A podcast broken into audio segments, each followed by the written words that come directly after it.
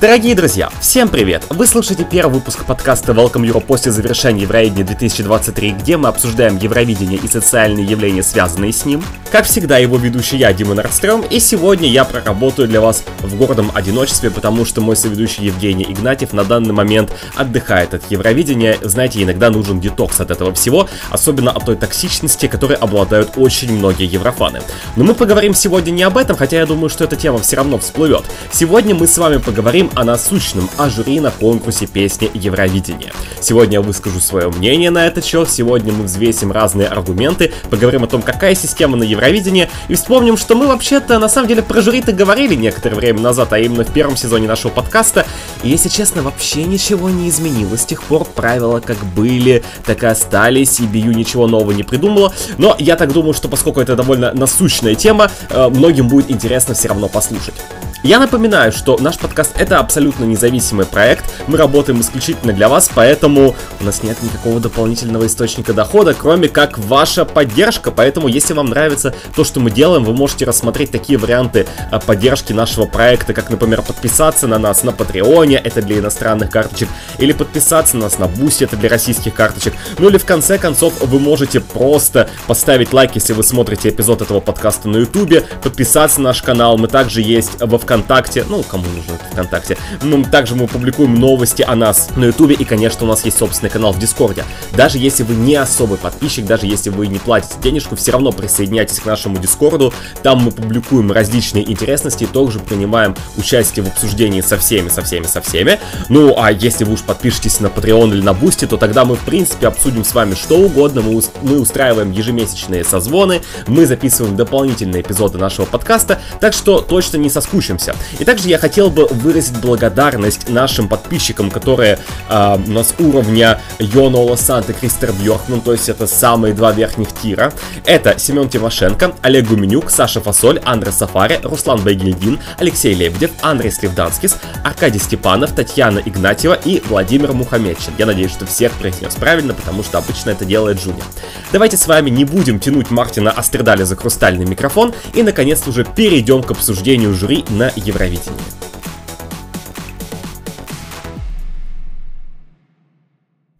Надо сказать, что я вообще не планировал делать такой эпизод. Мне больше хотелось поговорить про токсичность еврофанов, и мы обязательно это еще сделаем. Я думаю, что Жуни тоже будет многое что сказать. Но тем не менее, поскольку это довольно насущная тема, я решил, что а, нужно об этом поговорить.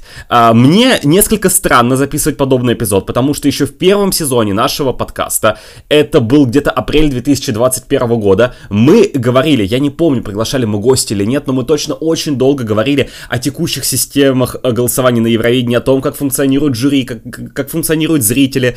А, все это мы детально разбирали, и мы пришли к выводу, что на данный момент очень сбалансированная система на конкурсе, что особо ничего менять не нужно. А, и тогда, как мне кажется, очень многие слушатели с нами согласились, что система 50 на 50, которая работает, она нормально функционирует. Вы знаете, не изменилось ровным счетом ничего с тех пор.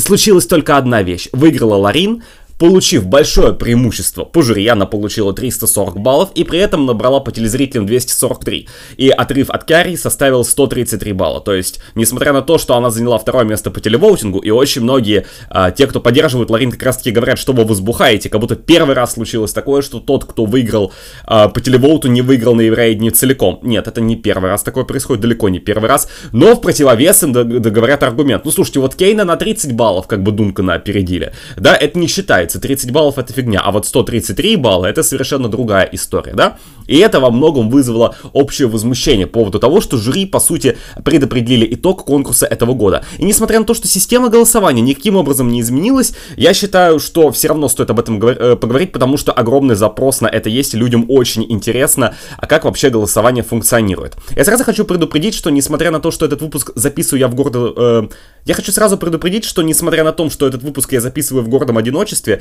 я полагаю, что у Жуни ровно такая же точка зрения на жюри, мы с ним это миллиард раз обсуждали, поэтому он не сильно обидится, если я запишу э, этот выпуск без него, тем более для него э, неделя стримов и, и все и тому подобное, это гораздо более тяжело далось, чем мне, поэтому я уже готов вернуться в привычный режим работы и пообсуждать с вами э, жюри на конкурсе.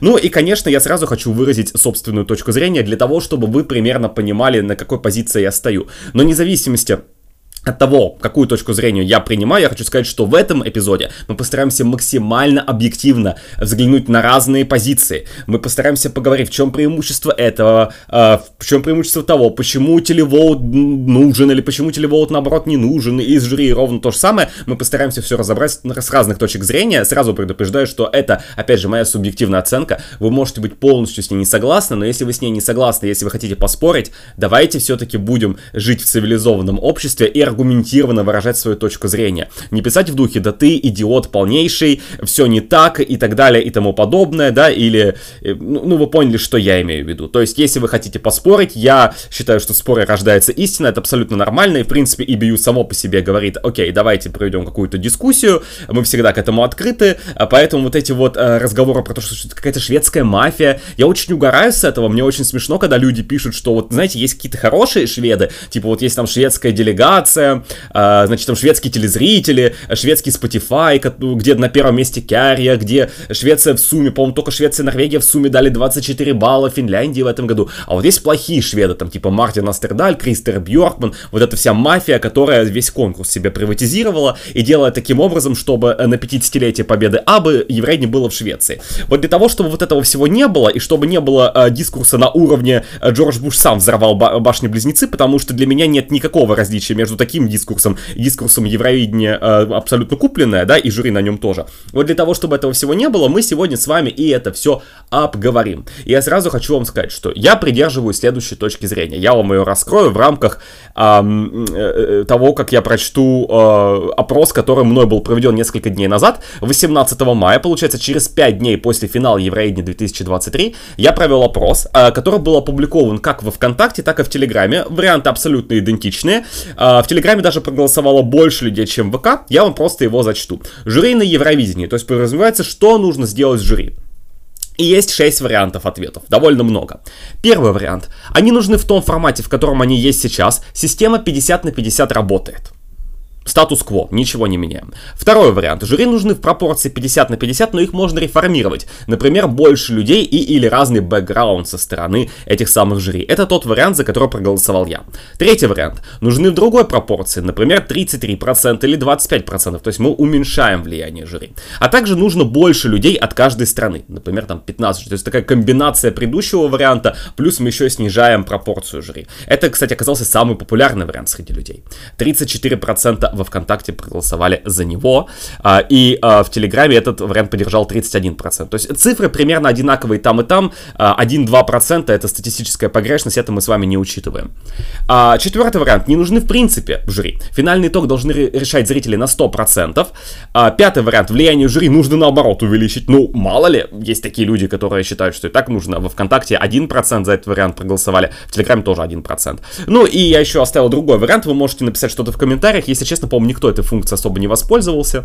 Я не видел, чтобы люди предлагали какие-то другие идеи, хотя комментарии я прочитал. В основном это, опять же, была доработка тех вариантов, которые я уже выложил, либо люди просто писали, а, надо так или не, так не надо, обычно без какой-либо аргументации, просто, знаете, когда мой фаворит э, высоко по жюри, то жюри нужны, когда мой фаворит низко по жюри, то жюри не нужны, то есть вот такая позиция, и мы сейчас с вами об этом тоже поговорим.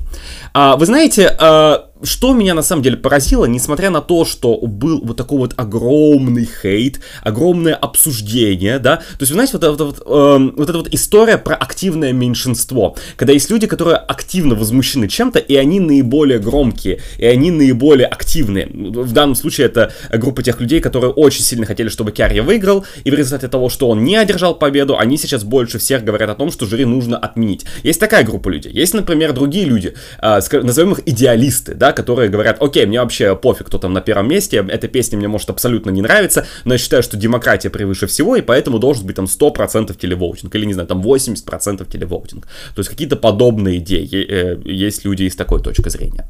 Вот, а, но что меня на самом деле поразило, что большинство, в принципе, подавляющее большинство, в принципе, за то, чтобы на Еврейдне жюри присутствовали. Да, там есть вопросы про пропорции, да, э, вот здесь не все э, очевидно. Но во ВКонтакте всего лишь 20% людей проголосовали за то, что должен быть 100% телевоутинг. Ну и опять же, ВКонтакте такая площадка, скажем так, где могут прийти всякие фанаты Сергея Лазарева и сказать, что вот проклятая Украина и так далее и тому подобное. Не буду комментировать этот дискурс, уже нет сил у меня Э, и в Телеграме 18%. То есть тоже сопоставимая цифра, но нужно отметить, что в Телеграме у нас более международная аудитория. Там люди из очень разных стран, которые, в принципе, понимают русский язык. Поэтому, мне кажется, в Телеграме даже в какой-то степени более объективный опрос получился. Там 18% людей сказали, что зрители должны э, решать итоги Евровидения на 100%. То есть получается, что 80% и там, и там считают, что, в принципе, жюри должны присутствовать. И вы знаете, мне кажется, это огромный прогресс, опять же, по сравнению с тем, что мы видели некоторое время назад когда э, были огромные петиции. Кстати, в этом году тоже появилась петиция. А Констракта выложила у себя в сторис в Инстаграме э, вот э эту историю, где она призывает подписать петицию за отмену жюри. Когда последний раз я видел, там было несколько десятков тысяч подписей, может быть 40, 50, что-то на таком уровне, но это и близко не достигает 2016 года, где э, после того, как Лазарев э, проиграл, э, там петиция набрала 250-300 тысяч подписей. Я так понимаю, что большинство из них были от недовольных россиян, которые очень надеялись, что Сереженька Лазарев светлый мальчик э, одержит победу на конкурсе, но тем не менее. А, мы на самом деле проделали большой путь, потому что я правда помню, как вот этот вот дискурс про то, что зрители должны быть на конкурсе, это прям была доминанта. Это то, что а, большинство людей воспринимало как данность, и было очень большое недовольство жюри. Мне кажется, здесь в чем еще произошла история. На самом деле, вот эта вот система голосования, которая с 2016 года, она во многом показала, что вот смотрите, как можно делать интригующе, как можно делать интересно, да? И, собственно, отмена жюри в финале конкурса, потому что в полуфиналах, например, уже э, произошла отмена. Но если вы отмените еще и финале, то мы, по сути, лишимся вот этого интригующего объявления голосов. А возможно, тоже это играет некоторую роль, и именно поэтому люди, в принципе, говорят, а, ну, будет не так интересно за всем наблюдать, поэтому пусть эти жюри будут, с точки зрения интриги шоу, это более интересно. Но, э, на самом деле, в том числе провоцирует вот эта вот система, она в том числе провоцирует людей как раз таки на большее недовольство, потому что, вы знаете, я очень часто слышу обвинения ИБЮ вот в коррупции, обвинения ИБЮ, что, опять же, там какая-то шведская мафия засела, которая вот только и видит, э, как надо вручить Швеции седьмую победу. Почему тогда они год назад это не сделали, непонятно. Что мешало этому сделать э, еще некоторое время назад? Почему Тусы тогда э, по жюри на 17 месте и по телевоутингу он выше, чем жюри? Я на эти э, вопросы почему-то не получаю внятного ответа, все равно шведы всегда переоценены по жюри. Вот это то, что я всегда слышу. И мы это с вами тоже обсудим, действительно это так или не так. Но мне кажется, что EBU на самом деле могли сидеть на ровном месте и ничего не делать. Что, зачем они в 2016 году, по согласованию, опять же, с шведским вещателем, с шведским вещателем, они придумали вот эту систему, когда э, а, все кристально чисто показывается, когда у вас все на ладони, потому что до 2015 года, вот вспомните финал 2015 года, э, это был последний раз, когда жюри и зрители суммировались в каждой конкретной стране, то есть не было вот отдельной презентации. А, и вы знаете, это же намного более удобная система для EBU, это меньшая прозрачность, меньшая честность, и не надо демонстрировать полностью все баллы. Они там все, э, сами все просуммировали, и потом, окей, еврофаны потом сосчитали, сколько у кого баллов по телевоутингу, сколько у кого баллов по жюри, и тут они обнаружили, что, оказывается, Монс не выиграл по телевоутингу. Но в рамках шоу обычный зритель этого не увидел. Он просто увидел, посмотрел, и, а, ну Швеция выиграла, ну окей. Я не знаю, какое она место по жюри получил, но она же выиграла в сумме-то. А, это еврофаны получали вот этот дополнительный итог, полностью они все это видели. И как бы и зачем EBU, получается, если они так сильно хотят сфальсифицировать результат, зачем им усложнять так сильно свою жизнь, зачем им вводить эту систему, а, что и показывать всем, что вот, вот смотрите, а, вот есть такие телевоутинг результаты, есть такие жюри результаты. Ведь даже не было никакого запроса на это, никто не говорил EBU, знаете, а давайте сделаем как на MF систему голосования, они так, они оттуда ее и своровали, по сути, ну, позаимствовали. Еврофаны, наоборот, в 2016 году очень сильно возмущались. Я, я честно помню огромное возмущение по поводу того, что вот эта 40-летняя система, она теперь, получается, будет заменена, заменена на какую-то другую, будут огромные баллы, 500 с лишним там у кучи стран. Очень многие негодовали по этому поводу. То есть никакого запроса сверху на то, что EBU давайте вносить изменения, не было. Они сами это придумали. Вопрос, зачем им так сильно усложнять себе жизнь? Ответ очень простой. Они действительно хотели сделать более интересную систему голосования на шоу. И в первый же год получилось так, что если бы они оставили предыдущую систему, систему, то победила бы Австралия, потому что по системе голосования до 2016 года э, в Стокгольме выигрывала Дами им, а не Джамала. Но они ввели ту систему, окей, все, та система есть. Как получилось, так получилось. Никто не будет ничего там пересматривать после завершения конкурса. Это же не то, что что-то нечестно получилось. Как люди проголосовали, как жюри проголосовали, так все и получилось. И, собственно, я просто отдаю себе отчет в том, что если бы EBU использовала ровно вот эту вот самую систему, если существует какая-то шведская мафия, зачем им так сильно подставлять себя? В том плане, что, окей, а, Монс выиграл, э, получив третье место в 2015 году по телевоутингу, и никто этого не увидел видел. Но зачем делать такую систему, когда всем понятно, что по телевоуту выиграла Финляндия, а Швеция не выиграла? Зачем-то придумывать, когда можно уже все посчитали Еврофаны и узнали, что Ларин получала 330 баллов суммарно, а Керри 299. По-моему, там такие цифры были, но разрыв точно 30 плюс баллов у них был по системе, если бы мы брали ту, что работала с 2013 по 2015 годы. Зачем кому-то что-то выдумывать? Я не очень понимаю. И Бию могли вполне вот это все использовать на протяжении многих лет. И вообще никаких вопросов не было, потому что обычный телезритель, если бы он увидел, что, ну окей, о, Швеция выиграла, ну она же с отрывом в 30 баллов, значит Финляндия не набрала достаточное количество баллов. Никто бы и, и, никак и не возмущался по этому поводу. Поэтому вот это вот аргумент, что есть какая-то шведская мафия, которая хочет себе забрать все победы, я не очень понимаю, как это работает.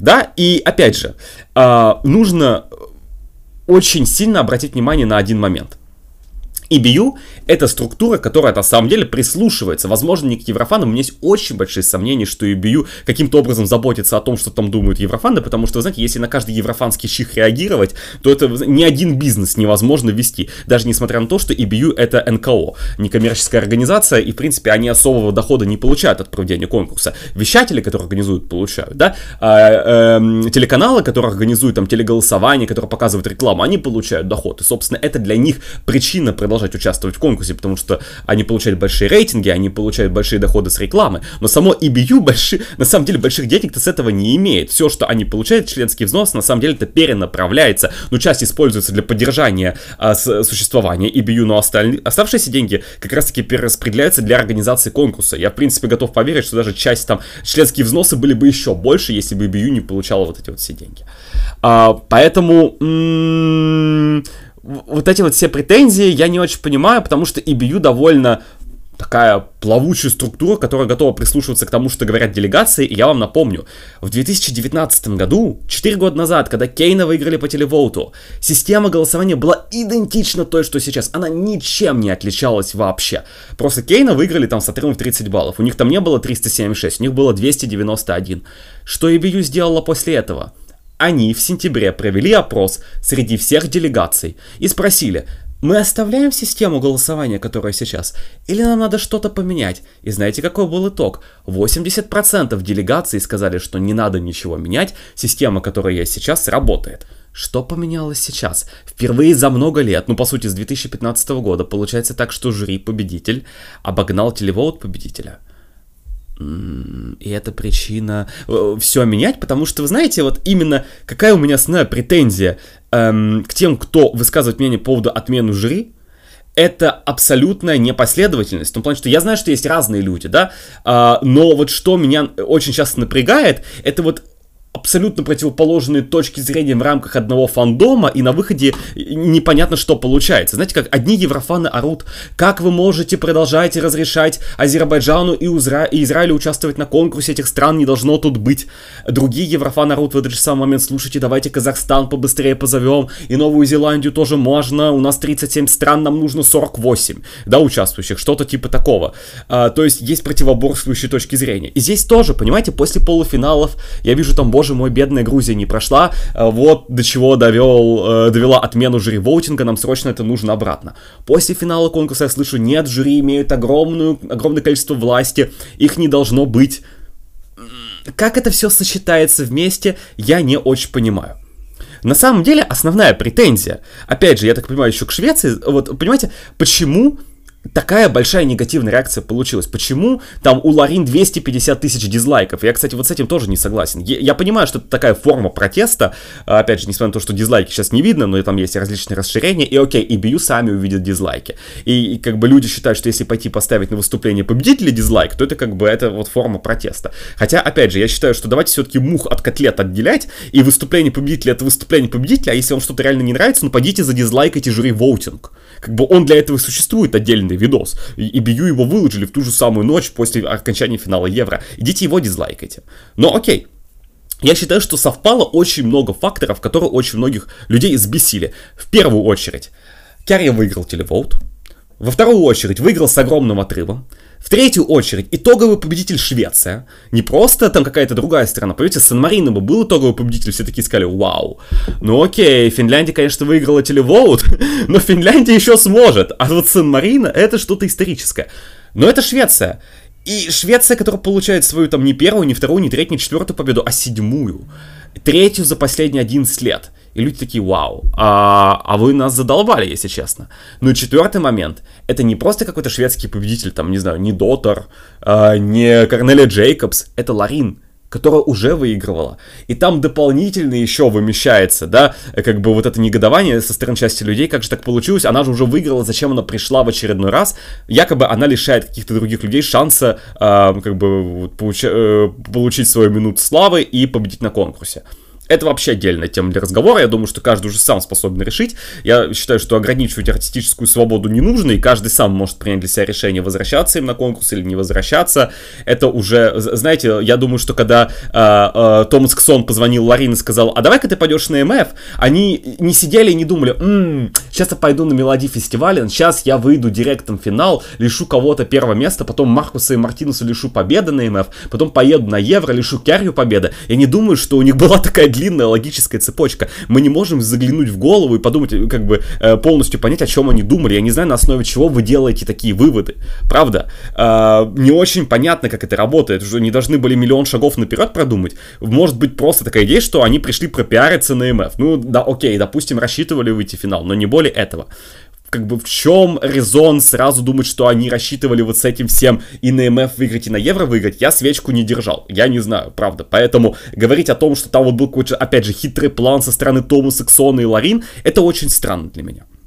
Вот. Но это вот это первый момент, э, момент возмущения, потому что очень много факторов совпали. Но второй момент, который я слышу и который на самом деле меня выводит из себя, вы знаете, я вот слышал уже много раз одну и ту же точку зрения. Окей, вы знаете, а, Пусть Ларин выиграла по жюри Воуту, заслуживает, все нормально. А Кяри там выиграл по телевоуту, меня полностью устраивает этот расклад.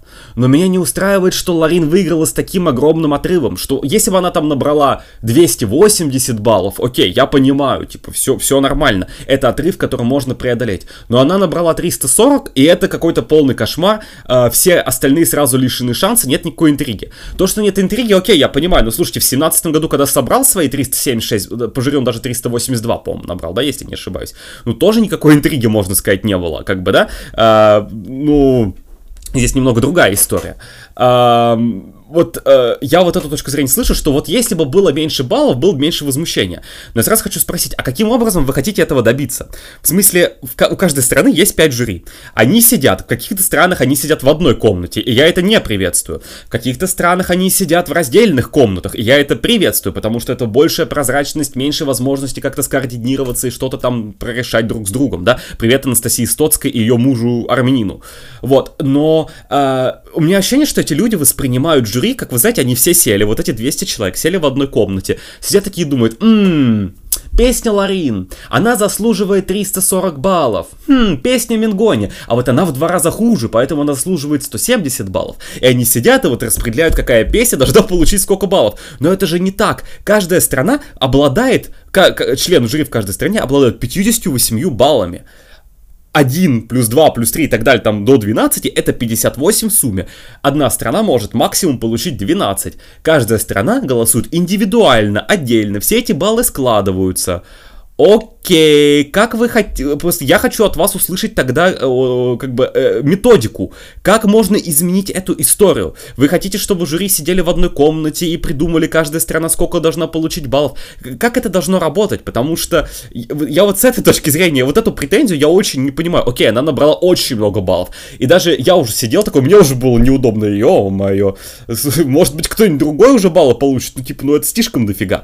Но как бы, но, но, но, но но какая методика решения этой проблемы? Как вы хотите э, от нее избавиться? Отменить полностью жюри? Ну вот об этом мы с вами тоже поговорим. Но я не очень Это понимаю.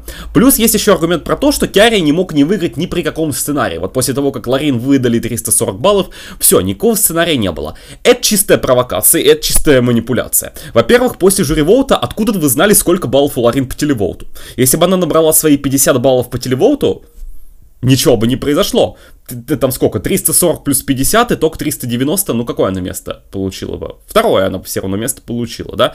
Ну, как бы, и, и все. Мы не знали, мы, мы не знали после жюри сколько у нее баллов по телеволту. То есть вы хотите предъявить еще претензию, что люди за нее проголосовали в размере 243 балла? Я вот этого не понимаю. А, то есть интрига все равно какая-то сохранялась. Плюс я вам больше скажу, люди говорят, этот отрыв невозможно было сократить, невозможно было ему догнать. Вы знаете что? Давайте, я понимаю, что, окей, есть люди, которые просто смотрят евро и смотрят недавно, и нужно очень с уважением относиться. Никто не обязан уходить там далеко и смотреть предыдущие годы, но я думаю, что очень многие слушатели этого подкаста и очень многие люди, в принципе, помнят 2016 год. И вы знаете, Дами им набрала по телевоуту Ой, господи, не по телеволту, а по жюри-волту. 320 баллов. Лазарев 130. Разрыв 190. Смотрим этот год. Кярия 150 баллов, Ларин 340. Разрыв 190. Аналогичная ситуация. И вы знаете, что с Лазаревым произошло? Он в итоге проиграл даме им всего лишь 20 а, баллов. То есть, понимаете, если бы одна страна там дала, э, то есть если бы там было 140 и 310, то уже на 20 баллов разрыв был бы меньше. И Лазарев, по сути, ее бы догнал. То есть, э, да, эти обе песни не выиграли в 2016 году. Но я просто хочу, вот с, с точки зрения математической правды, давайте все-таки... Э, я понимаю, что это способ вымещения эмоций, способ вымещения энергии, но тем не менее, математически можно было догнать, особенно когда мы не знали, сколько баллов набрала Ларин. Когда объявили, что, тем более, что у нее 243 было объявлено только в самый-самый-самый последний момент. Это, э, она как страна, она как артист, представляющий страну Швеция, которая на первом месте по жюри Волту, ей ее балл телевоутинга объявили в самую последнюю очередь. Поэтому, ну, слушайте, с точки зрения интриги я тоже не очень понимаю. Да, я помню, как я сидел с таким вот каменным лицом, сидел с лицом лица в шестнадцатом году, когда думал, ну понятно, Дами им выиграла, зачем я это все смотрю, все так ясно, понятно. Но, но все неясно и непонятно, Дами им в итоге обогнали в тот случай. Но да, там ее обогнала песня, у которой отрыв был не 100, да, 90 баллов, а все-таки 110, да. Это большая разница, но тем не менее. Плюс, вы знаете, это же не первый раз, когда есть большое недовольство жюри.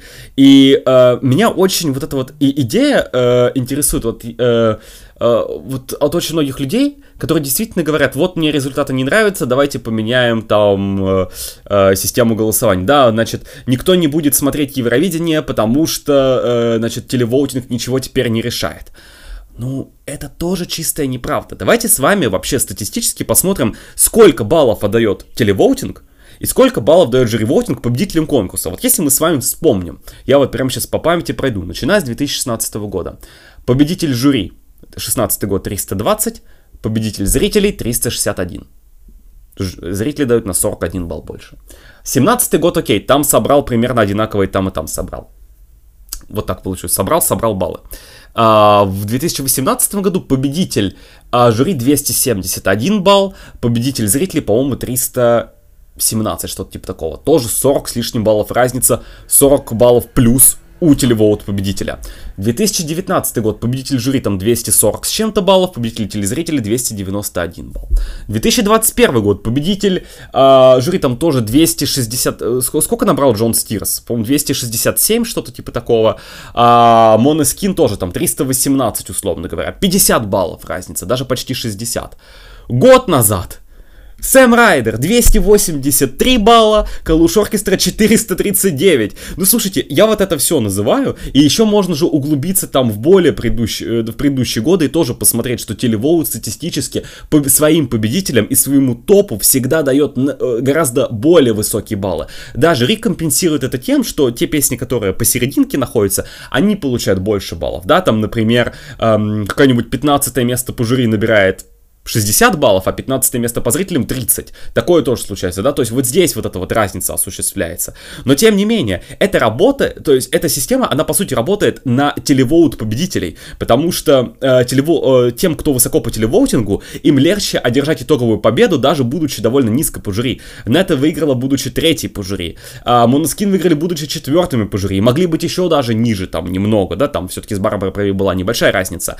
Но вот эта вот история про то, что, значит, жюри каким-то образом не, э, создают такие условия, что не может победить ни при каких обстоятельствах телевоут победитель, это чистая неправда, потому что, опять же, в этом году мы с вами видим ровно то же самое. Телевоут победитель набрал больше баллов, чем э, победитель жюри воутинга. То есть, у, опять же, еще раз повторю, у победителей телевоута статистически практически всегда больше шансов в итоге победить, чем у победителей жюри воута. И, собственно, мы с вами это и видели. Лишь последний раз было такое в 2015 году, когда победитель жюри э, не э, одержал победу по телезрителям и в итоге победил на конкурсе всецело.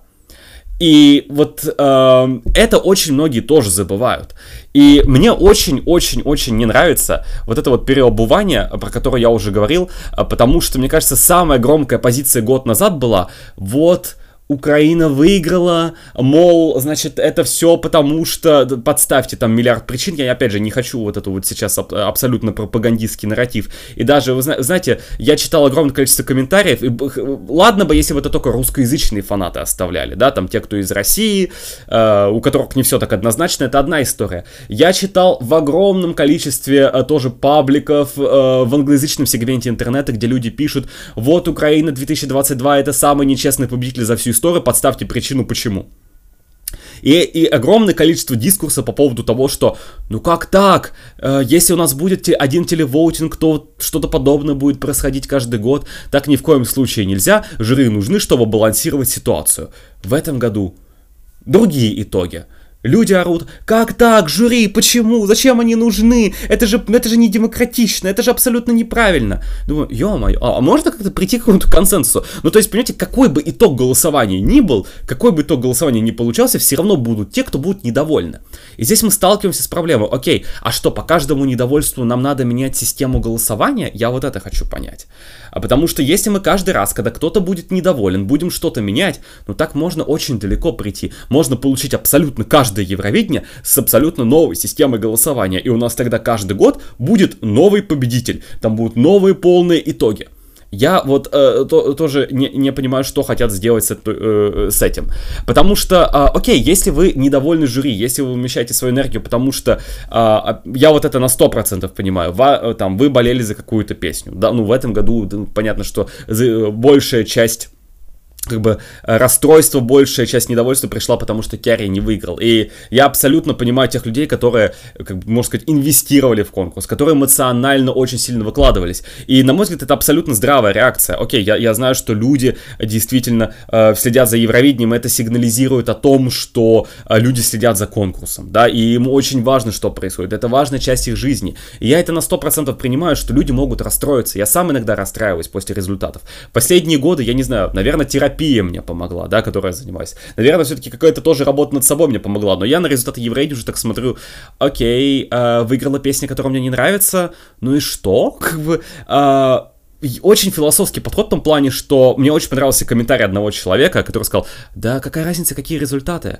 Я получаю свой плейлист классных артистов, классные песни. Я посмотрела конкурс, там пишет девушка, и мне так все понравилось. И я думаю, вот это вот действительно здравый подход. Человеку наплевать на результаты. Но окей, он все равно их смотрит, это все равно интересно. Я лично могу сказать, в детстве для меня самая любимая часть шоу, это была именно голосование. Я даже когда уже все побыстрее споют, я хочу посмотреть, как раздаются баллы. И для меня даже не столько важно было какие там песни, э, мне э, нравилось, о, геополитика, страны перемещаются в табличке, как это интересно, раздают баллы. Мне вот это вот очень сильно нравилось. Но э, я понимаю людей, которые, да, там серьезно относятся к голосованию, но слушайте, опять же, давайте все-таки не переходить некоторые рамки да, расстроиться по поводу результата, получить какой-то негативный осадок, это нормально. Но, понимаете, есть очень большая разница между тем, чтобы написать, окей, э, я очень сильно болел, там, подставьте страну, артист не выиграл, но все равно как классно, что он поучаствовал, классно, что он получил высокий результат, мне очень приятно, там, все равно поздравляю, там, того, кто выиграл. И есть комментарий, вы знаете, вот есть вот эта вот ботоксная злая ведьма из Швеции, которая не пойми зачем приперлась во второй раз, да пошла она и дальше мат. Или, а, вы знаете, вот этот вот непонятный гремлин, карлик из Финляндии, салатового цвета, а, как он меня задолбал. Вот, вы знаете, вот если вы пишете такие комментарии, эм, хочется очень дать вам кирпичом по Простите, пожалуйста. Вот прям нет сил сдерживаться. А, потому что а, давайте все-таки помнить, почему Евровидение создавалось. Uh, вот я тоже на Reddit недавно прочитал, человек тоже писал, вы знаете, ну вот как так, победила шведская песня, шведские авторы, ведь Евровидение создавалось для того, чтобы демонстрировать всевозможные различные культуры, uh, и человеку пишет, ну, это все, конечно, хорошо, но вообще Евровидение создавалось для того, чтобы объединяться. uh, это проект после Второй мировой войны, и как бы изначальная цель Евровидения немножечко другая. И вот здесь тоже хочется сказать, давайте не, не противоречить духу конкурса, потому что когда зал эм, в Ливерпуле орал Керри, Керри, Керри, с одной стороны, я был очень рад, потому что огромная поддержка исполнителю, я думаю, что ему очень приятно. Но с другой точки зрения, я думал, блин, ну, а если сейчас Швеция в итоге выиграет? Ее уже зал сожрет. Ее там просто убьют на месте. К счастью, этого не произошло, и, как говорят люди, которые там находились в зале, действительно, там половина примерно поддерживала Финляндию, вторая половина примерно поддерживала Швецию, поэтому все получилось равномерно, и просто, да, были люди, которые расстроились, были люди, которые, наоборот, очень были рады, были люди, которые, ё-моё, почему нельзя болеть за того и за другого? Вот я, я правда, я очень э, э, чувствую большую эмпатию к тем людям, которые сейчас пишут, типа, ребят, а почему, мне, например, обе песни нравятся, почему нельзя болеть из-за того и за другого? Я был брат доволен я, и, в абсолютно в любом случае, да, нет, надо обязательно посраться, надо обязательно, э, знаете, взять какую-то точку зрения и вот отстаивать ее до посинения, да, и писать под каждым комментарием о том, что нет, это истинный победитель, нет, это истинный победитель, нет, это истинный победитель. Но опять же, я понимаю, что есть вот такая вот, знаете, есть ковид-динайеры, а есть жюри-динайеры, да, и очень многие сейчас пишут о том, что, вы знаете, истинный победитель конкурса это Финляндия. Я понимаю, опять же, что это пишется на эмоциях, потому что для людей это действительно самая лучшая песня в этом году, и это очень круто, что вам нравится эта песня, и мне она тоже нравится. Прошу прощения, что как бы выражаю свое мнение, хотя обычно мы в этом подкасте стараемся этого не делать. Но все-таки в этом случае вы должны, знаете, как лицензионное соглашение. Вы подписываетесь, что как бы если вы же говорите, что жюри воут в этом году нелегитимный, и вообще должны быть только зрители, и как бы телевоутинг э, победителя это самое важное, что есть на конкурсе, то тогда как бы вы должны признать, что и Львола победили в 2015 году, и Лазарев победил в 2016 году, э, и Кейна победили в 2019 году, потому что я знаю, что просто правда встречал людей, которые говорят, вот как хорошо, что Кярри выиграл по телевотингу в этом году, это супер, а вот Кейна выиграли по телевотингу, это не супер. Вот там телезрители плохие, а в этом году телезрители хорошие. В тот год нужен жюри-воутинг, в этом году не нужен жюри-воутинг. Я думаю, вау. Интересно. Вы знаете, меня очень даже поразил комментарий, вот, еще э, видел тоже в Телеграме а, от одной украинской пользовательницы, которая сказала, телевоутинг победители всегда должны а, быть выше, чем жюри победителя. Это демократия, это абсолютно правильно, кроме Сергея Лазарева. Он представляет плохую страну, и если бы он поехал с другой стороны, я была бы абсолютно за то, чтобы он выиграл. Думаю, ого, интересно. Ну, опять же, сколько людей, столько и мнений. То есть, э, вот там вот, мол, в 16 году жюри воутинг, хорошо, что он присутствовал. Э, я хочу сказать, все-таки, вот немножечко отодвигаясь от этой темы, э, дискуссия действительно в рамках Европейского вещательного союза проводится, и я считаю, что нужно обсуждать, каким образом реформировать жюри можно. Что мне не понравилось, то есть дискуссия уже даже появилась. И вы знаете, большое, на самом деле, уважение э, финскому вещателю э, и большое уважение Опять же, и, и Ларин, и Кярри, которые максим, максимально дружелюбно друг к другу относятся. Я понимаю, что там Кярри может быть обидно, но он максимально корректно высказывается о Ларин. И Ларин максимально корректно высказывается о Кярри. И вообще, они, оба исполнителя показывают своим не знаю, ультрафанатам, своим бешеным фанатам, как на самом деле нужно себя вести, потому что мне кажется, что если бы э, поклонники этих исполнителей вели себя так, как ведут себя э, эти исполнители, то вообще никаких бы проблем не было. Но мы сталкиваемся вот с этой вот проблематикой, что люди на самом деле, защищая своих исполнителей, противоречат, собственно, их видению противоречит ровно тому, что они рассказывают, потому что мне сложно представить, что выиграет такая Ларина, скажет «Ха-ха, финский лох» э, и так далее. Вот я по жюри выиграла и молодец. И я не могу представить, что выиграет такой Кяри и скажет «Да пошла она, это жюри воутинг». Я вот это вот это вот все у меня в голове совершенно не укладывается. Но при этом, когда ты видишь, что, фан... что пишут фанаты исполнителей, я такой, ё-моё, ну так вы позорите своих собственных исполнителей. Вы позорите классных, потрясающих артистов в глазах других людей. Зачем вы это делаете? Возвращаясь вот к обсуждению возвращаясь к обсуждению возможной реформации э, да, э, жюри воутинга на Евровидении, мне очень понравился комментарий Стига Карлсона, это глава норвежской делегации последние годы и супервайзер Мелоди Гран-при. И, в принципе, может быть, в каком-то обозримом будущем даже потенциальный супервайзер Евровидения, потому что, например, Йона Сант очень многие годы э, был главой норвежской делегации, и потом в 2010 году, когда Норвегия победила на Евровидении, он был как раз-таки продюсером конкурса. Поэтому, кто знает, может быть, Стиг Карлсон э, продолжит может Норвегию шведский супервайзер, норвежский супервайзер и так далее и тому подобное.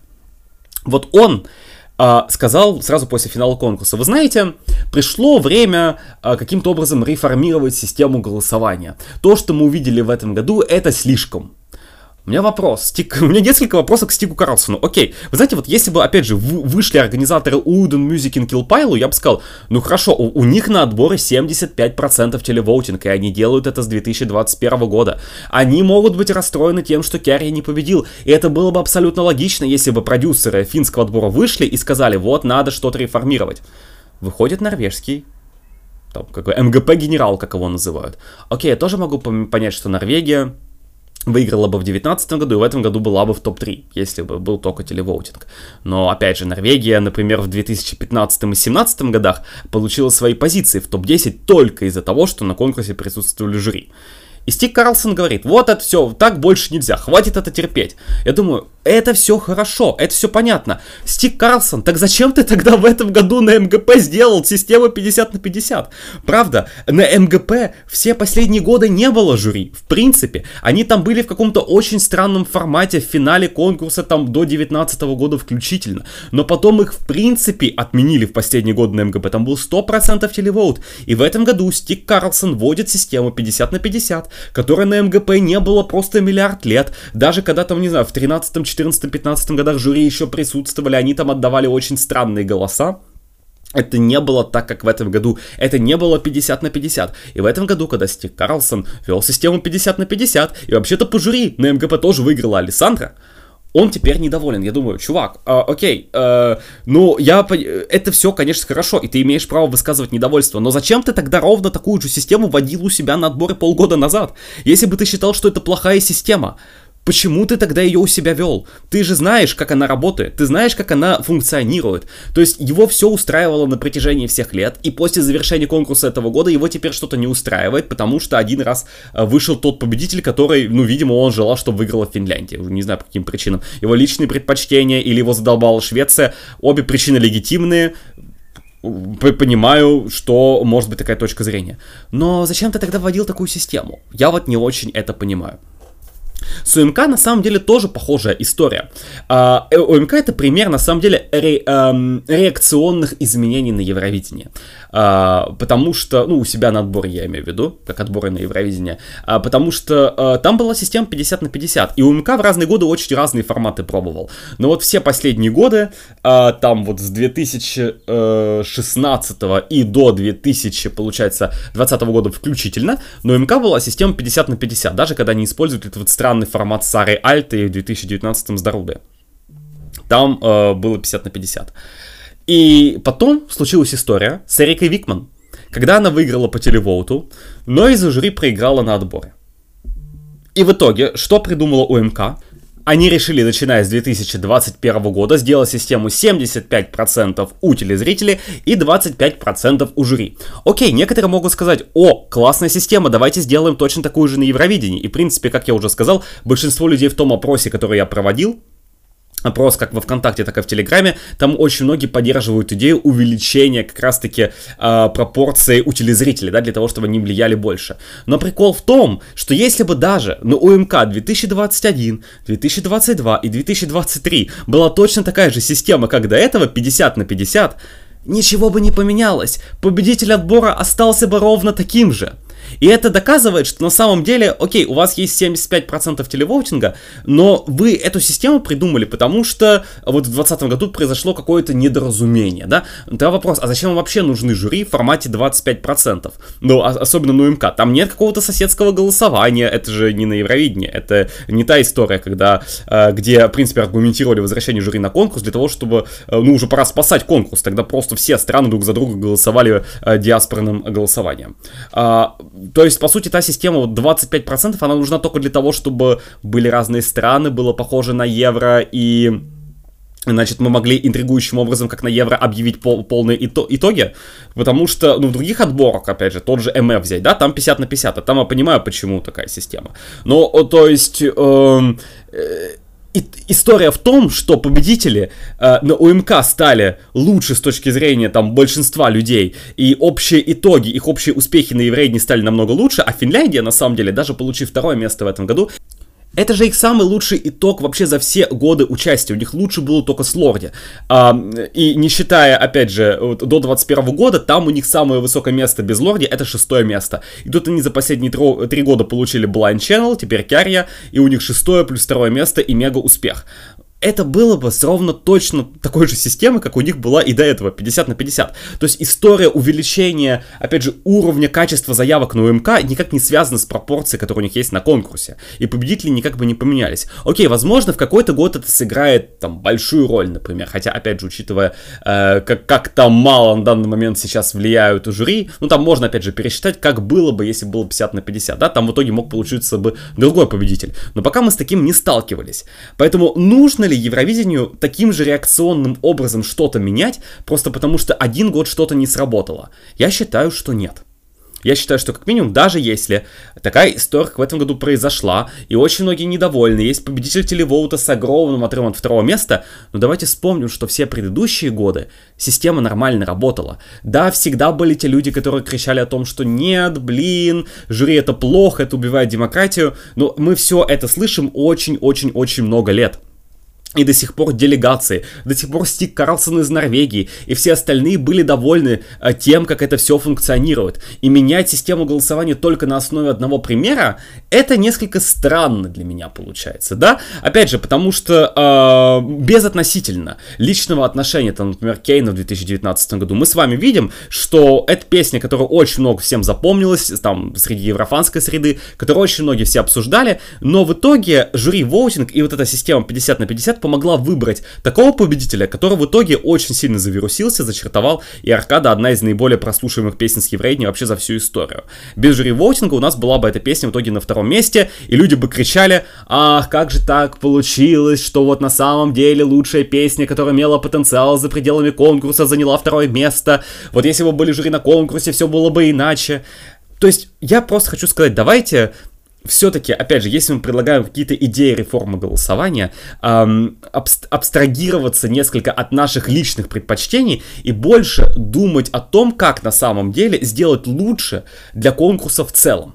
Потому что, э, понимаете, если выбирать только то, что мне нравится, я думаю, что конкурсу не будет лучше, да? Если каждый из вас будет выбирать то, что вам нравится, чтобы это был победителем на Евро, возможно, тоже для, как бы, для будущего конкурса это не будет лучшая история, да? И голосование на оно именно строится таким образом, чтобы выбрать ту песню, которая оптимально а, комбинирует очень многие факторы, да, вот именно эта система, которая сейчас, она минимизирует влияние там диаспорного голосования, при этом вносит какие-то, э, опять же, жюри голосуют по своим критериям, да, и они тоже могут э, дать более высокие позиции странам, э, которые бы по телевоутингу были ниже. Там, пример, смотри, Испанию в этом году, которая заняла последнее место, но в итоге она на 17. Но, опять же, без относительно того, нравится вам эта песня или нет, а, вот, но, как бы, я думаю, что если бы она в итоге заняла последнее место, значительная часть людей сказали бы, вау, это как-то не круто, вот.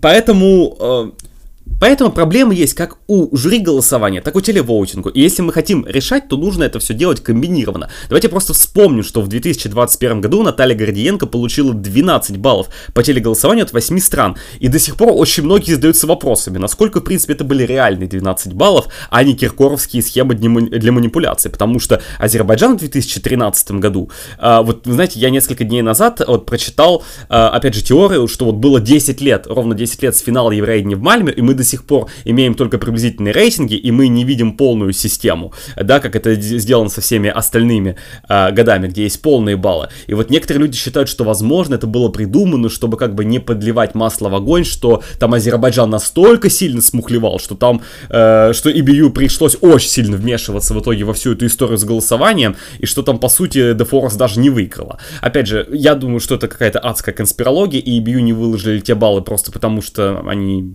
не выложили те баллы, и ничего там на самом деле такого нет, но это Другая тема для разговора, если будем с вами обсуждать Евровидение 2013, можно будет, опять же, это обсудить. А, но и телевоутинг, и жюри-воутинг на самом деле подвержены большим количеством проблем. И если мы хотим делать голосование на Евровидение более объективным, более лучшим, то тогда нам надо браться и за то, и за другое, для того, чтобы а, суммарно они выдавали какой-то более-менее приемлемый итог, хотя, как мне кажется, все последние годы это работало, даже с теми недостатками, которые есть сейчас, но я вот, например, все годы, уже там очень много лет говорю, давайте сделаем больше жюри от каждой страны. Что мешает EBU сказать всем странам, вот возьмите 15 человек в делегацию, которые будут выставлять баллы. Им же даже не надо ехать на конкурс, они сидят и просто смотрят трансляцию а, генрепа для жюри и выставляют свои баллы. Ну посадите вы их в разные комнаты, проголосуйте проголосовали, отправили свои баллы, больше ничего не нужно. Да, это будет дороже, да, это будет сложнее, но я не думаю, что у Бию есть очень большая проблема каким-то образом организованно почитать баллы от 600 людей, а не от 200. Тем более, как мы видим с вами на примере 2022 года, когда очень много жюри были дисквалифицированы, вы знаете, даже если вы верите в подкуп жюри, даже если вы вот, верите в сговоры, в какие-то в глобальные, потому что в прошлом году мы получили пример, да, что некоторые жюри там сговорились, хотя они очень сильно отрицают, что этот сговор имел место быть, но тем не менее я склонен верить в то, что некоторые вещатели действительно несколько смухлевали. Но но вот даже если произошла такая ситуация, окей, у вас будет 15 жюри, и, например, у вас под подозрением 10, так вы убираете голоса 10, и вместо того, чтобы делать какой-то очень странный, агрегированный, суммарный итог, вы просто берете баллы оставшихся 5, и получается, по сути, ровно то же самое, что сейчас, потому что сейчас баллы жюри это голоса 5 людей. Мне кажется, это вин-вин ситуация. То есть, да, это будет дороже, да, это будет сложнее, но EBU таким образом сможет поднять эм, честность конкурса, поднять престиж конкурса и кристальность вообще голосования. Мне кажется, это очень важно, и они только от этого выиграют, потому что после этого года, как я понимаю, можно много аргументов приводить, как я сейчас, например, делаю, но все равно общее впечатление останется таким, каким оно уже было сформировано. Это первая идея. Вторая идея, можно изменить критерии, э, э, как голосуют жюри, потому что вот многие там жалуются, вот, Финляндию слили, это все потому, что э, у жюри там, например, там были критерии по вокалу, какое-то общее впечатление, надо изменить, как они могут голосовать. Я с вами согласен, мне кажется, что жюри могут, э, мне кажется, что жюри вообще, вот знаете, с одной стороны, э, это живые люди, и вообще они не обязаны отчитываться, что им нравится, а что им не нравится. И если даже кто-то очень сильно залажал, но песня им реально заходит, Почему бы им не дать там высокий балл этой песни? Почему бы не, пос- не поставить ее высоко? Это моя точка зрения. Но в этот же самый момент другие люди говорят, и я с ними тоже согласен, что было бы неплохо, если бы жюри как-то рационализировали, а, почему они дают той или другой стране вышку. Да, допустим, объяснять полностью баллы. Странно, как это будет EBU публиковать, я не знаю, набор эссе от каждого члена жюри, почему он, бал той, э, почему он дал той или одной или иной стране а, максимум баллов э, и первое место. Я очень слабо себе представляю, как это будет работать, но если хотя бы там э, для EBU самостоятельно жюри могли бы какие-то объяснения давать, почему они проголосовали так, а не другим образом, это уже было бы неплохо. И как минимум это помогло бы избавиться от ситуации, когда переворачивается топ, потому что EBU бы просто посмотрели, ого, значит там, не знаю, у, у Лины Хедлунд из Швеции, значит, не знаю, там Финляндия на последнем месте, а при этом она на листочке пишет Кярья Зайка, он самый лучший. Они такие, хм, наверное, все-таки что-то не так получилось, и надо просто перевернуть. И тогда у них будет время все это дело перевернуть, чтобы не было как с Беларусью в 2019 году и их жюри. Вот такая идея. С телезрителями тоже можно э, поработать, потому что, э, слушайте, все баллы в этом году, вот что меня на самом деле невероятно, как бы вот я, я на это смотрю, и, невероятно заставляет думать, что жюри воутинг ни при каких обстоятельствах не должен быть отменен. Посмотрите, какие 12 баллов в этом году выдали телезрители. Половина баллов, 18 стран. А, значит, это 12 баллов Кярье, Финляндия. И вторая половина, это чисто диаспорное голосование от начала до конца. Я вам даже сейчас, чтобы вас не обманывать, просто прочту, что там за баллы. Если вы вдруг не смотрели, и если вы вдруг считаете, что как бы вы еще не убедились с моей точки зрения, опять же, я не настаиваю, я не истина последней инстанции. Если вы хотите подискутировать на этот счет и ответить на мои аргументы, я буду очень рад это сделать. Но все-таки, а, давайте посмотрим. 12 баллов телевоутинг. Вот Финляндия. Дальше. Украине дали 12 баллов. Чехия, Молдова, Польша и Португалия, где огромная украинская диаспора. Италии дали э, 12 баллов, Албания, Мальта. Вау, ни разу не подозрительно. Армении дали 12 баллов, Франция, Грузия. Вообще ни разу не подозрительно. Молдове дали 12 баллов, Румыния и Италия. Ни разу не подозрительно. Албания от Швейцарии, где огромная албанская диаспора. Кипр, Греция, понятно. Э, Хорватия, Словения, понятно. Норвегия, Финляндия, ясно. Польша, Украина, вообще без комментариев, как и Словения, Хорватия. Что это такое? Как бы... Э вы знаете, я, я вот еще тоже там вижу комментарии, я просто с кем-то бы дискутировал, и мне сказали, ну а что, жюри воутинг не подвержен подобным э, историям? Подвержен. В этом году, по-моему, э, Латвия дала 12 баллов Алике Миловой. А, я считаю, что с этим тоже можно бороться. Можно каким-то образом объяснять делегациям и странам, что за подобные приколы в зубах бывают промежутки. Ну, только не так, а, а, а более э, в мягкой версии. А, что мы можем как бы придраться к вашим баллам. Не только если там какие-то похожие, да, голоса, но если вы там систематически голосуете за своих соседей, там, привет Кипр и Греция, мне кажется, их можно было бы наказать за все эти приколы. Хотя, вроде как, э, э, некоторые источники сообщают, что греческая делегация в итоге хочет а-та-та своим жюри сделать, потому что они только 4 балла дали Кипру. Но вот это вот был пример адекватного голосования, когда Греция дала 4 балла Кипру, я посмотрел, я сначала очень сильно поржал, а потом очень сильно обрадовался, потому что я понял, что, ну вот на основе этого, если Кипр и Греция будут всегда вот так адекватно голосовать, то люди перестанут исповедовать точку зрения, что жюри воутинг это чисто коррупционная исте- э, история, потому что это не так очень сложно представить, как можно жюри воутинг, опять же, скомпрометировать, и этому тоже э, сейчас с вами э, обсудим. Э, и я, просто мне кажется, что, понимаете, убедить всю страну, а, как бы э, э, позвонить всем киприотам и сказать, вы знаете, давайте все-таки голосовать честно, и вы будете отдавать там свои смс не Греции, а тому, что вам нравится больше всего.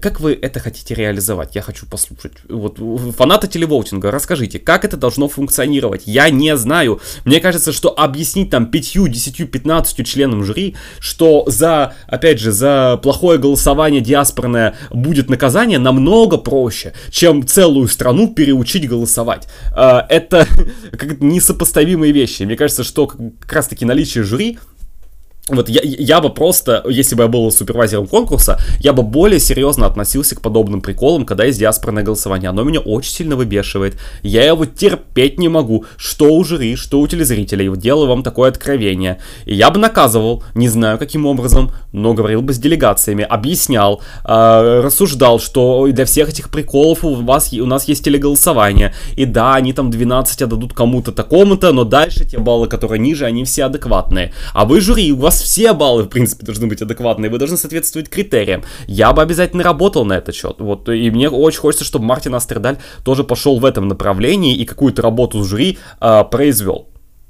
То есть есть, и, опять же, про критерии я уже сказал, да. Опять же, с точки зрения честности, мне очень хочется, э, вот, чтобы жюри, я уже высказал эту точку зрения, но не взаимодействовали друг с другом, и в идеале вообще бы ничего там до конкурса не слышали, а вообще в идеале, идеале, чтобы зрители и жюри оценивали одни и те же выступления, потому что, вы знаете, я вот смотрел абсолютно все генеральные репетиции в этом году, и да, а, у первого и второго полуфиналов не было голосования жюри, но все равно бэкапные баллы там присутствовали, и вы знаете, некоторые выступления очень сильно отличались, очень хочется отметить Весну из Чехии, которая а, на, значит, на жюри-шоу, которое в этом году просто second dress rehearsal была. Они так выступили, а потом на следующий день они выступили, вау, совершенно иначе. И как бы ты понимаешь, ого, а как там жюри-то проголосовали на самом деле? Непонятно. Вот, и э, в идеале, конечно, и жюри, и зрители должны оценивать одно и то же выступление. Но я не знаю, насколько это сложно реализовать. Если бы Европейский вещательный союз как-то мог бы это объединить, то мне кажется, что и разница с баллами была бы несколько меньше. И тогда, в принципе, разрыв между телевоутингом и жюри-воутингом тоже бы сократился. Ну, и телевоутинг можно взломать. Как бы э, мы знаем примеры с смс-ками. Э, вот, вот и, идея о том, что сейчас есть голосование через банковскую карточку, и то, что в этом году э, было голосование через EEC.vote, мне очень нравится эта система. Во-первых, это очень удобно. Ну, правда, они написали э, Паша Парфени, что он представлял э, страну Молдава в первом полуфинале. Очень интересно, спасибо большое. Ну ладно, не будем к этому придираться, но это настолько удобно, что ты просто жмякаешь и с помощью одной транзакции отправляешь все свои баллы. Это реально очень удобно реализовано, и мне кажется, что сайт не крашнулся в этом году, и туда явно заходило очень много людей, я думаю, больше, чем э, на сайт gec.vote, да, или как он там называется, э, где э, голосуют на детском Евровидении. То есть, если сайт в итоге не слетел, и это все транслировали в огромном количестве стран, то я думаю, что EBU просто тестировала возможность запуска подобной системы голосования через такой сайт а, абсолютно во всех участвующих странах, возможно, в ближайшие годы. В принципе, Астридаль так и сказал, что он вдохновился той системой голосования, которая была на детском Евро, и он захотел что-то подобное сделать на взрослом конкурсе, правда, не с точки зрения, что он там хочет приложение Евровидения, да, или сайт Евровидения, что там голосовали, а чтобы люди по всему миру могли голосовать. Но я думаю, что он немножко лукавит, и действительно, вот голосование через банковские карточки — это возможность каким-то образом перейти, вполне возможно, опять же, вот как говорите, там, к 60 76% телевоутинга или 75% телевоутинга, потому что я могу представить, как выходит Австралия и говорит, со следующего года вместо смс-голосования у нас будет голосование через банковские карточки. Подделать это дело очень сложно, прям очень сложно. Я понимаю, что там люди будут искать способ, но, знаете, купить смс-ки паленые, это намного проще, чем реальную банковскую карточку, потому что за приколы с банковскими карточками можно отправиться в тюрьму и надолго. Вот, э, он говорит, у нас очень валидный, очень честный э, телевоутинг, поэтому жюри остаются, но будут в меньшей пропорции.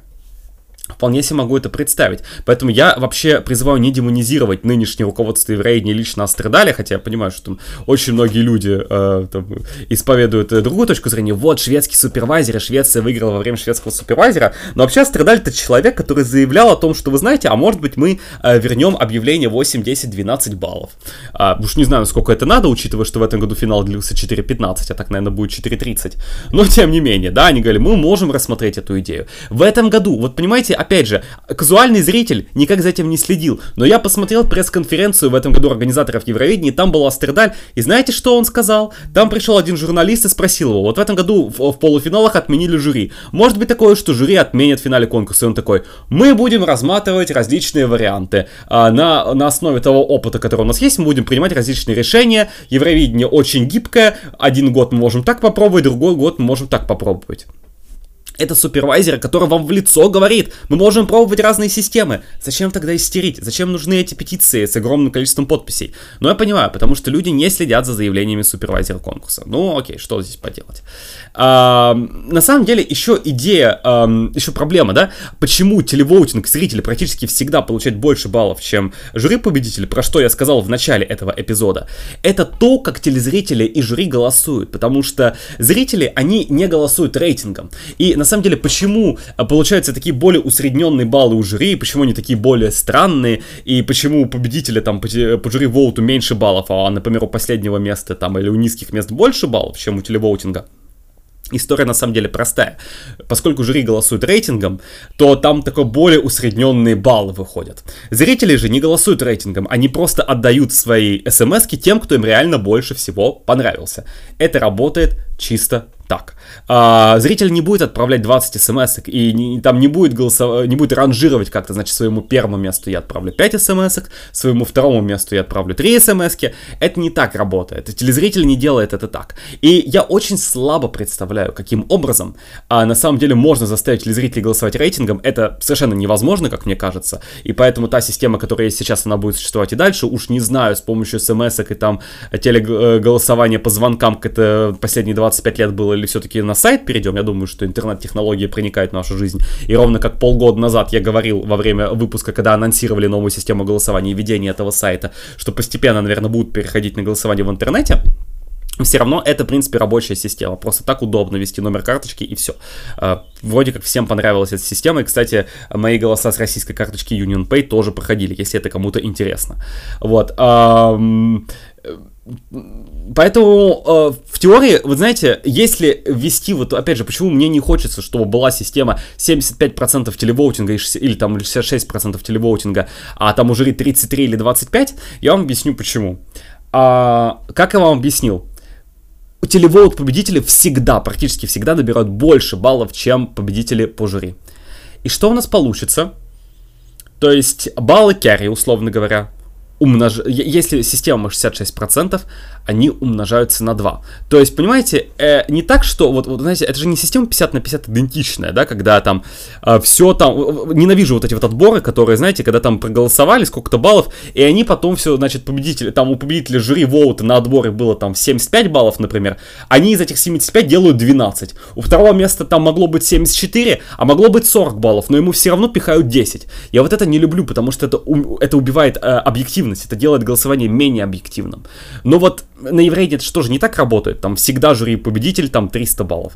Всегда там второе место и телевод победитель получит гарантированно 300 баллов. То есть вот абсолютно сбалансированная система. Это не так работает. Поэтому если жюри-воутинг, э, жюри-воутинг будет иметь меньшую пропорцию, чем телевоутинг, то мы получим историю, когда телевоут телезрители будут, э, телевоут победители будут получать какие-то огромные баллы, там 700 баллов, а Калуш Оркестра за 900 бы ушли. Нет, за 900 бы не ушли, но, но очень близко были бы к этому, да, сколько там, 878 было бы, да, ну, какие-то очень страшные цифры. А, опять же, я э, не люблю вот эту вот фетишиза- фетишизацию традиции Евровидения, что никогда такого не было, было, значит, ой, как будет страшно, если у нас там будет больше тысячи баллов победителя. Вообще пофиг, на самом деле. Э, для, объективность, на мой взгляд, намного больше играет роль, чем вот это вот сложившиеся традиции. Но а, на самом деле, если вы э, уж действительно хотите каким-то образом сделать э, голосование, ну, максимально объективным, знаете, что нужно сделать? Нужно отменить 12 points, потому что система с 12 баллами, в принципе, была придумана давным-давно, в 75 году, когда на конкурсе было меньше 20 участвующих стран, и когда у тебя 20 участвующих стран в финале, тебе надо оценить 10, так это половина. Это довольно несложно, довольно удобно. А сейчас мы получаем историю, что на самом деле Lord of the Lost, на самом деле в большинстве стран по телевоуту а, были где-то в середине топа, в среднем там а, на 16 месте. И в итоге они получили 0 баллов везде. Или знаете, с Лазарой там тоже та же самая история. Если бы использовалась система, просто там вот умельцы посчитали, если бы была система, когда а, не от 1 до 12, как сейчас, а от 1 до 25, знаете, что было бы? Лазара была бы в топ-10. Вау! Она была бы на девятом месте. И на самом деле у нее там было бы буквально 10 баллов отрыв от седьмого. Есть разница седьмое место и шестнадцатое. Опачки. То есть, если вы хотите максимально объективное голосование, то надо вообще не про жюри думать и не про телезрителей думать, а надо избавляться от дузы пуа. Но это настолько, как бы, привычная история для Евровидения, это настолько символ конкурса, что я в себе в самом страшном сне не могу представить, что это отменят, хотя мои прогнозы не всегда сбываются. Я, например, э, в день э, генеральной репетиции первого полуфинала сказал, да нет, X-Factor Style, они не отменят объявление финалистов, это с нами на один год точно, в следующем, вот если сейчас все пожалуются, то в следующем году они, наверное, э, наверное отменят. Ну, ну, я недооценил силу возмущения, скорее всего, не еврофанского, я не думаю, что TBU этим интересуется, а скорее всего, возмущение делегаций, вот, и они отменили ровно тот же самый день, поэтому, ну, может, это работает, да, поэтому кто знает, может, TBU и на такое пойдет, но пока что себе очень-очень слабо представляю оставляю. А, что я бы хотел сказать под конец, что бы я хотел резюмировать. На самом деле, э, я человек, который в 2015 году, после того, как Монс победил, а я тогда был очень недоволен его победой, и на самом деле это не связано э, с тем, как я оцениваю песни, которые там участвовали. Это вообще никакого отношения не имеет, какие песни-то попали в топ-3. Э, я вам скажу так, ни Гагарина, ни Il Volo, ни Монс мне особо не нравится. Вот, опять же, в очередной раз говорю вам выражение своего мнения, прошу прощения, но просто хочу как бы подвести историю. Меня это, меня возмутила вот история в 2015 году, а, связанная с тем, что тогда на тот момент это было в первый раз, когда телевоутинг победитель проиграл на конкурсе в целом. Меня на тот момент это так тронуло, мне на тот момент показалось, что это так не круто, и мне было так неприятно, что а, я создал петицию. И, вы знаете, система с тех пор вообще не поменялась. Никаким образом не поменялась.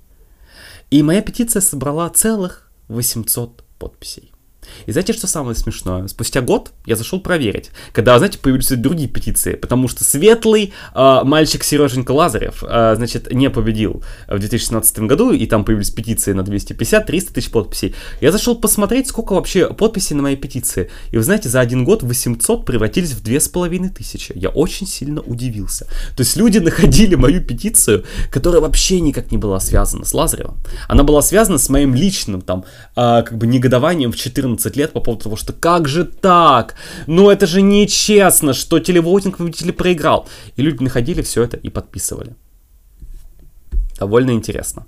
Я просто хотел сказать, что на самом деле мое мнение за эти годы очень-очень сильно эволюционировало, и мне кажется, что, опять же, в очередной раз я для себя, э, я, когда смотрю конкурс, я всегда делаю для себя разделение, и я вам тоже хочу сказать, вот вы задайте себе вопрос, вы хотите, вот если вы там поддерживаете отмену жюри, или вы там поддерживаете уменьшение их влияния на итоговый результат, задайте себе вопрос, вы хотите этого, потому что вам результаты в этом году не понравились? Потому что вот лично вам результаты жюри обычно меньше нравятся? Или потому что вы считаете, что это нечестно и что там должна быть демократия? Вот если ответ на вопрос, э, вот первый вариант, то тогда, ну, сорян. Ну, правда, сорян. Э, надо просто свыкнуться, что у всех людей бывают очень разные вкусы. Мне не всегда нравятся победители. Такое случается, и надо просто как-то это все дело пережить. Если второй вариант, то тогда окей, здесь можно как-то говорить, здесь, возможно, должна быть какая-то аргументация. Но опять же, мне кажется, что EBU это такая структура, которая, которая готова к дискуссии. Но просто она не будет э, с еврофанами, да, каждый там будет кричать, да ты, Астердаль, да как ты посмел а, отменить, эти, значит, жиры вотинг в полуфиналах, лучше бы ты в финале отменил, вот там мне не нравится, а в полуфиналах надо было сделать.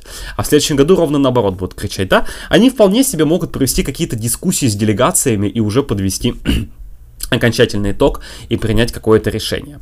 А, но вот я просто привел пример, да, что я думал в 14 лет. Я вам хочу сказать, что мне очень понравился комментарий одной из наших подписчиц а, в нашем сообществе, и она намекнула на одну вещь, которую тоже а, надо учитывать. И это на самом деле в том числе и хорошая вещь, и как бы и у нее есть свои негативные а, последствия, и я об этом на самом деле тоже очень много думал, и она высказала вот эту вот точку зрения. А, я вам прям прочту ее комментарий. А, ну, она говорит то, что, да, а, вы не можете изменить природу людей, люди как бы расстраиваются, да, не все могут фильтровать свою речь, как бы, да, на что я сказал, что, опять же, на, да, я все понимаю, но, как мне кажется, люди умнеют, в принципе, по жизни, и поэтому э, я, я считаю, что все списывать на эмоции нельзя, да, и надо учиться просто выражать свое мнение, даже если вы недовольны, надо учиться аргументированно, без оскорблений выражать свою точку зрения. Но она сказала очень-очень классную мысль, с которой я на 100% согласен. Надо еще учитывать, что в Еврофандоме очень много людей юного возраста. Это хорошо для фандома, ну, для его долгой жизни и постоянного обновления, но, как видите, у этого могут быть свои издержки. И здесь я абсолютно согласен. Сколько раз мы с Жуней обсуждали, что то, что а, евреи не показывают в ТикТоке, мне может бесить ТикТок сколько угодно, но то, что оно там присутствует, то, что конкурс обсуждается среди молодого населения, это очень-очень круто с точки зрения того, что люди будут смотреть в будущем. Сегодняшняя молодежь, она следит за Евровидением, и у нее как бы уже в крови есть осознание, что этот конкурс существует, и поэтому они будут смотреть его и в будущем. И это очень-очень важно и очень-очень круто.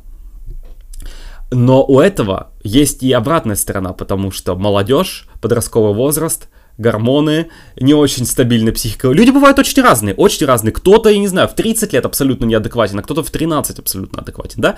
Но в большинстве своем мы не можем как бы играть э, с, э, да, э, с природой человека, и понятно, что очень многие люди, еврофаны, очень многие еврофаны, я просто уже, уже тоже для себя, знаете, в какой-то момент осознал этот ужас, мне казалось там некоторое время назад, что большинство людей вообще в еврофандоме, они старше меня. Теперь у меня уже складывается впечатление, что где-то половину людей в еврофандоме младше младше меня, а мне всего 22 года, и мне уже страшно становится. Не то, что такой старый, а то, что на самом деле вот, вот насколько молодую аудиторию привлекает Евровидение.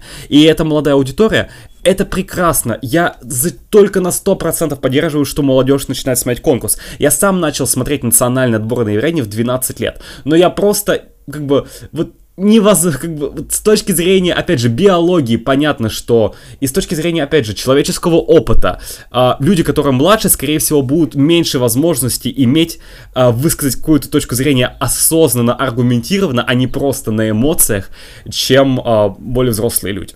А, но мне хочется, что но, но именно поэтому меня выбешивает, когда абсолютно взрослые, состоявшиеся люди пишут комментарии в духе «Да ты, старая ботоксная шведская дура!»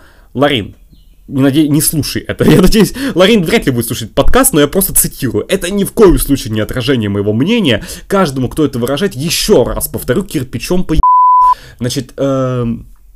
Но я, я поэтому офигеваю, когда люди взрослые пишут подобные комментарии. Я не знаю, как будто у вас какие-то комплексы с подросткового возраста остались. Как будто у вас, я не знаю, от, откуда вот это вот берется. Откуда берется вот эта вот ненависть. Это просто музыкальный конкурс.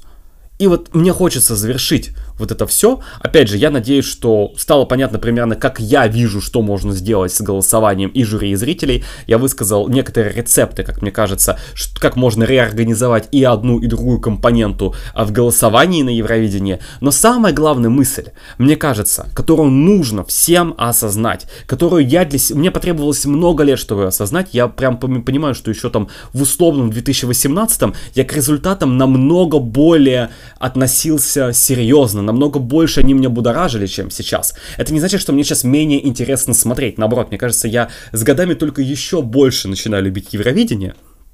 Но все равно я какой-то философской мысли пришел, что, come on, люди, вы знаете, вот, вот есть футбол, команды пинают мячик, и там кто-то забил гол, кто-то не забил гол, ты ничего с этим не поделаешь. Там болельщики могут быть недовольны, но все пинали мячик. Если, не знаю, там бег, или там, не знаю, плавают люди, да, кто быстрее всех, тот и победил. Но это Евровидение. Это конкурс музыки. А у каждого человека есть свой прекрасный, неповторимый музыкальный вкус, поэтому если кто-то вам говорит, что у вас плохой музыкальный вкус, шлите его нахер. Если кто-то вам говорит, что вы ничего не понимаете в музыке, шлите его куда подальше. У каждого человека неповторимый классный музыкальный вкус. Просто нужно помнить, что нужно уважать друг друга. Нужно уважать мнение разных людей. И быть недовольным, считать, что что-то неправильно, это абсолютно нормально. Это часть цивилизованного общества, это часть цивилизованной жизни иметь возможность высказывать недовольство. Но недовольство должно высказываться всегда аргументированно, без оскорблений. Это должна быть цивилизованная дискуссия нормальных, образованных, взрослых людей. Именно тогда и для Евровидения будет лучше. И для всех, э, и для всех все будет лучше. И тогда можно будет людям с разными точками зрения сойтись, потому что у меня есть друзья, которые придерживаются абсолютно противоположной точки зрения, чисто по музыкальным вкусам, по итогам этого года, года, но мы с ними абсолютно спокойно дискутируем, потому что они мне говорят, мне не нравится, что в этом году там выиграл то-то, то-то, а я говорю, а мне нравится, или наоборот, но мы просто спокойно дискутируем и говорим, это музыкальный вкус, и ничего страшного. Я хочу сказать, если в этом году вам не нравится победитель, ну так понравится в следующем. Если в следующем не понравится, так в после следующем году понравится. Ну, come on, Правда, не надо так сильно переживать по поводу конкурса, где люди поют различные песенки. Это просто развлекательное мероприятие. Не нужно так сильно убиваться по результатам конкурса. Даже если вы обожаете Евровидение. Я обожаю этот конкурс. Я его люблю всей душой. Хватит так сильно убиваться по его результатам. Вы получили офигительные песни в плейлист. Вы получили классные эмоции от просмотра. Крутые ведущие, классная организация в этом году. Что вам еще нужно? Скажите мне. Что вам еще нужно? Ну правда, ну не бывает так, чтобы абсолютно всем людям нравились результаты. Это чистая субъективщина. Ну не нравятся вам результаты в этом году, ну понравится в другой раз. Или может никогда вообще не понравится. Но это не причина не смотреть конкурс конкурс, вы все равно можете получить классные эмоции. Просто хочу сказать, давайте, вне зависимости, там будет 100% телевоутинг на Евровидении, или будет 100% жюри воутинг на Евровидении, как-то 40 лет жили с ним, и ничего особо не произошло. Знаете, конкурс смотрели, и никто не говорил, да проклятые жюри, когда уже мы на, по почте начнем, не знаю, голубиной почтой начнем в конвертах отправлять наши голоса, вот тогда будет демократия, и мы будем определять, кто на самом деле самый лучший на Евровидении. Ну, правда. Вот хочется все-таки, чтобы мы чуть-чуть более э, серьезно стали ко всему относиться э, с точки зрения уважения друг к другу и чуть менее серьезно стали относиться к итогам Евровидения, потому что, правда, весь этот нарратив про то, что это музыкальная олимпиада и нужно бороться до последнего, и ничего, кроме победы, не имеет значения, мне кажется, это абсолютно противоречит духу конкурсу, это абсолютно противоречит тому, как а, участники поддерживают друг друга, заводят дружбу, заводят дружеские контакты, любовные контакты. Это прекрасно. И мне кажется, Евровидение как раз таки united by music. Как некоторые люди писали в комментариях, мы в итоге оказались разделены музыкой. А-а, фигушки, вы оказались разделены своим неумением принимать результаты такими, какие они есть. А все люди, которые любят Евровидение на самом деле, они оказались соединены музыкой. И я очень благодарен организаторам и очень благодарен Ливерпулю за то, какой в этом году был конкурс. Пожалуйста, перестаньте так серьезно относиться к результатам.